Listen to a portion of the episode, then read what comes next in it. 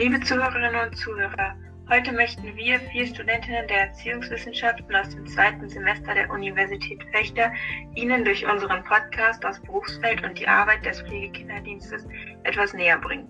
Dafür haben wir uns im Rahmen unseres Studiums mit dem Thema Pflegefamilien und Pflegekinderdienst auseinandergesetzt. Im Folgenden hören Sie ein nachgesprochenes Interview, welches wir mit Frau Steinbach im Pflegekinderdienst in Hamburg des Bezirks Eimsbüttel geführt haben. Herzlich willkommen, Frau Steinbach. Schön, dass Sie heute die Zeit gefunden haben, um uns ein paar Fragen zu beantworten, um mit uns über das Thema Pflegekinderdienst zu sprechen.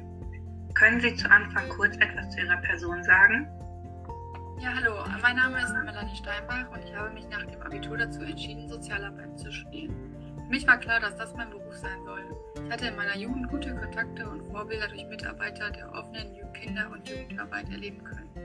Nun bin ich seit über 25 Jahren in der Jugendhilfe in verschiedenen Bereichen tätig. Ab 2006 war ich in Hamburg im ASD, wobei ich 2015 Leitung im ASD geworden bin. 2017 bin ich dann in den Pflegekinderdienst als Leitung gewechselt. Grund dafür war, dass der Aufgabenbereich überschaubarer ist und die Unterstützung und Beratung von Familien und Kindern viel langfristiger angelegt ist. Und welche unterschiedlichen Berufe gibt es in Ihrer Einrichtung? Also können Sie kurz Ihr Team vorstellen? Ja, wir sind ein bezirklicher Pflegekinderdienst in Hamburg. Dabei hat jeder Bezirk ein eigenes Jugendamt mit verschiedenen Abteilungen. Zu jedem dieser Jugendämter gehört ein bezirklicher Pflegekinderdienst. Ich habe sieben Mitarbeiter und Mitarbeiterinnen. Eine Mitarbeiterin macht mit halber Stelle die sogenannte Bereitschaftspflege. Die anderen Kollegen und Kolleginnen sind für den Bereich der Dauerpflege zuständig. Das heißt, wir betreuen und begleiten Familien, die ein Kind auf Dauer aufgenommen haben und führen dafür auch die Eignungsprüfung und die Vermittlung von Pflegekindern durch. Die Bereitschaftspflege ist für uns ein relativ neuer Bereich, der sich momentan noch im Aufbau befindet. Außerdem gehört es zu unseren Aufgaben, grundsätzlich Interessierte zu beraten und über das gesamte Thema aufzuklären. Es gibt den gesetzlichen Auftrag, dass wenn sich Kinder länger als acht Wochen Tag und Nacht in einem Haushalt von Menschen aufhalten, die nicht nah mit ihnen verwandt sind und die auch nicht Vormund des Kindes sind, dass das Jugendamt eine Pflegeerlaubnis nach 44 SGB 8 erteilen muss. Wie sieht denn der Arbeitsalltag einer Fachkraft im Pflegekinderdienst aus? Der berufliche Alltag einer Fachkraft im Pflegekinderdienst ist ehrlich gesagt sehr, sehr vielfältig. Unser Hauptaufgabenbereich ist es in erster Linie mit den Pflegefamilien, die wir betreuen, im engen Austausch zu sein und ihnen mit Rat und Tat zur Verfügung zu stehen. Das heißt, wir machen auch viel aufsuchende Arbeit. Das ist auch Teil unserer Fachanweisung hier in Hamburg, dass wir zum Beispiel das Pflegekind und auch die Pflegefamilie mindestens zweimal im Jahr persönlich besuchen müssen. Dazu gehört dann auch die Vorbereitung, Begleitung und Nachbereitung von Hilfeplangesprächen für das jeweilige Pflegekind. Die Unterstützung bei Krisen oder auch weiterführenden Hilfen, die vielleicht erforderlich sind. Wir sind also gar nicht unbedingt oft im Büro, sondern eher bei Gesprächen vor Ort und in Teilen des Jugendamtes. Außerdem machen wir noch, wie bereits erwähnt, die Eignungsprüfungen. Das bedeutet, mit Bewerber und Bewerberinnen sehr intensiv ins Gespräch zu gehen und mit ihnen zu arbeiten und zu schauen, ob sie dafür geeignet sind, Pflegeeltern zu werden. Des Weiteren ist es wichtig, telefonisch erreichbar zu sein. Für Fragen jeder Art, für Bewerber und Bewerberinnen, aber auch für Krisen, die vielleicht in Familien anstehen und um neue Termine zu vereinbaren. Dabei sind wir verpflichtet, immer alle Gespräche zu dokumentieren. Vor jedem Hilfeplangespräch erstellt der Pflegekinderdienst in Kooperation mit den Pflegeeltern die Entwicklungsbericht zum jeweiligen Kind. Das findet meist halbjährig, das heißt zweimal im Jahr statt, wobei es auch variiert und je nach Bedarf mal mehr, mal weniger sein kann. Also, wie Sie sehen, haben wir also keinen klaren Ablauf und die Kollegen und Kolleginnen hier vor Ort sind sehr eigenständig, ihren Tagesablauf selber zu gestalten. Aber die Fachanweisung hier in Hamburg besagt, dass jede Vollzeitkraft, die bei uns tätig ist, 35 Dauerpflegestellen betreuen muss. Wenn wir hier Situationen haben mit Familien, wo wir nicht sicher sind, läuft das eigentlich in die richtige Richtung, sind das noch die richtigen Pflegeeltern für das Kind, dann machen wir hier kollegiale Beratungen, um zu einer Lösung zu kommen. Und auch sowas muss natürlich Zeit und Raum finden. Welche Voraussetzungen muss man denn erfüllen, um in dem Bereich tätig sein zu können? Könnte man mit einem Abschluss des Studiengangs Erziehungswissenschaften bei Ihnen in der Einrichtung arbeiten? Ähm, Im Moment ist es tatsächlich so, dass Sie sich als Erziehungswissenschaftler oder Erziehungswissenschaftlerin hier im PKD bewerben können und auch Chancen hätten, zumindest in das Auswahlverfahren zu rutschen. Das ist vor einigen Jahren geöffnet worden, was aber an der Tatsache liegt, dass wir einen relativ hohen Fachkräftemangel hier im Bereich des Jugendamtes haben. Das ist aber nicht in Stein gemeißelt, also es kann also auch sein, dass sich das nochmal verändert. Im Moment würde ich aber sagen, dass der Bedarf noch ziemlich hoch ist und gibt es auch Anweisungen, auch Erziehungswissenschaftler und Erziehungswissenschaftlerinnen und Kindheitspädagogen und Kindheitspädagoginnen zu berücksichtigen. Die hätten zum Beispiel auch die Möglichkeit, sich aktuell hier zu bewerben. Also ich bin schon lange im Jugendamt tätig und kann Ihnen sagen, dass es auch lange Zeiten gegeben hat, wo man tatsächlich soziale Arbeit oder Sozialarbeit konkret studiert haben musste. Das ist sozusagen das Hauptaufgabengebiet hier fürs Jugendamt. Okay, und ähm, welche Arten von Pflegefamilien gibt es? Ähm, einmal die Dauerpflegefamilien und die Bereitschaftspflege. Bei der Bereitschaftspflege versuchen wir Einzelpersonen oder Familien zu finden, die ein Kind oder die ein Kind in einer Krisensituation zeitlich befristet aufnehmen. Dies geschieht zum Beispiel, wenn das Jugendamt Kindern Obhut nehmen muss oder sich Eltern an das Jugendamt wenden, weil sie ihr Kind zurzeit nicht richtig betreuen können und niemanden im Umfeld haben, der diese Aufgabe übernehmen könnte. Dafür gibt es die Möglichkeit, dass Kinder in eine Bereitschaftspflegefamilie kommen, ähm, wo sie dann betreut, beaufsichtigt und versorgt werden. Hierbei soll jedoch so schnell wie möglich nach spätestens drei Monaten eine Klärung erfolgen. Also kann das Kind wieder zurück zu den Eltern, soll es in eine Wohngruppe oder was ist die Dauerperspektive für dieses Kind? Diesen Bereich bauen wir gerade auf und sind dabei, Pflegefamilien zu gewinnen.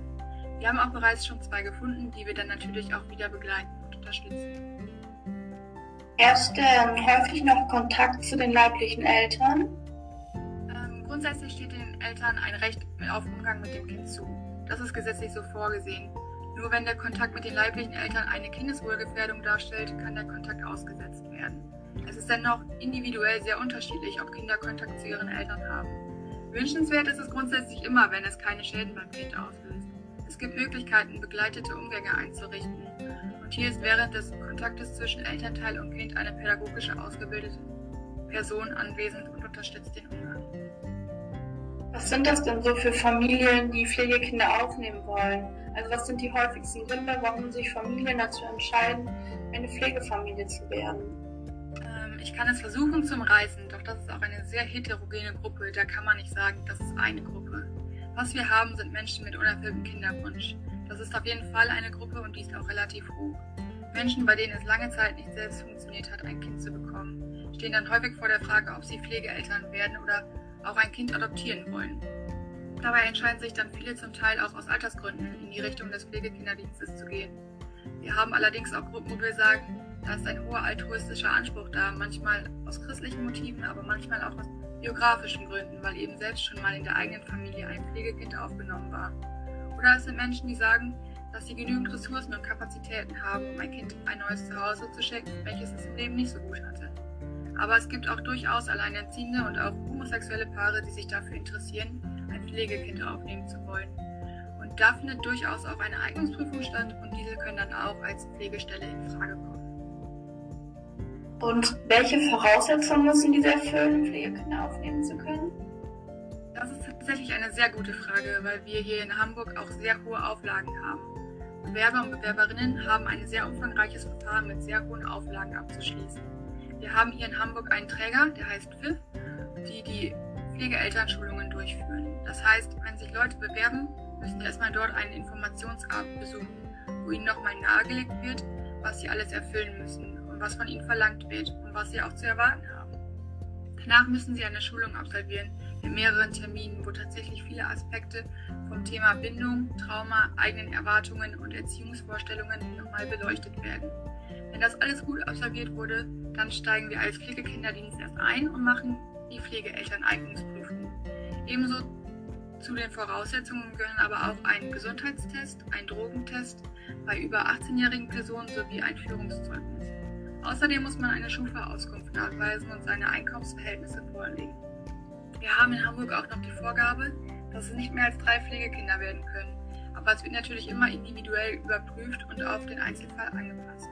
Ähm, danach folgen dann ein oder mehrere Hausbesuche bzw. Kontakte, bei denen auch intensive Gespräche mit den Bewerbern und Bewerberinnen durchgeführt werden. Ebenso gehen wir nochmal auf ihre Biografie ein. Was sind ihre Motive, ein Kind aufzunehmen? Was haben sie selbst für Erfahrungen im Leben gemacht? Und was sind ihre Erziehungsvorstellungen? Wie gehen sie damit um, wenn sie ein Kind aufnehmen, das eben auch Probleme hat? Und wie können sie sich vorstellen, die Zusammenarbeit mit dem Jugendamt zu gestalten? Ähm, dieser Prozess dauert jetzt auch Corona-bedingt ca. 6 bis 12 Monate. Ja. Und ähm, wie ist das eigentlich mit der, gerade in der jetzigen Situation, wie gerade schon genannt, mit Corona? Wie sind da die Herausforderungen, mit denen die Einrichtungen zu Zeiten ja, von Corona gerade konfrontiert, konfrontiert wird? Größte Herausforderung war letztes Jahr zu Beginn, wo wir im Konflikt vor der, vor der Frage standen, können wir uns selber in die Situation bringen, in den Haushalt von Leuten zu gehen. Wir sind eine mögliche Infektionsquelle und umgekehrt ist natürlich auch die Gefahr für die Mitarbeiter und Mitarbeiterinnen groß. Auch schwierig war, dass es uns am Anfang an der technischen Ausstattung mangelte. Wir hatten dann ein kurzfristiges Kontaktverbot ab Mitte März letzten Jahres, haben aber erst im September alle Laptops bekommen und vorher konnten wir keine Online-Termine machen. Die Möglichkeiten, die uns dann blieben, waren das Treffen draußen auf dem Spielplatz, das sogenannte Walk and Talk, oder zu telefonieren. Skype oder ähnliches konnten wir dann erst vollständig ab September. Auch die Pflegeeltern mussten sich da einfinden und wir haben dann auch Pflegeeltern, die das gar nicht schaffen, weil sie eben diese technische Ausstattung gar nicht haben oder mit der Technik auch gar nicht so gut zurechtkamen. Daher ist es schon nicht leicht mit diesen alternativen Möglichkeiten. Außerdem stellt sich hier auch die Frage, wie viel man über ein Skype-Gespräch überhaupt mitbekommt im Gegensatz zu einem Hausbesuch. Meine Möglichkeiten, etwas wahrzunehmen, sind ja deutlich beschränkt. Und reicht das aus oder muss ich mich noch anders absichern?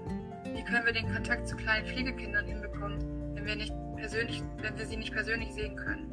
Also das sind so Themen, mit denen wir durch Corona konfrontiert sind.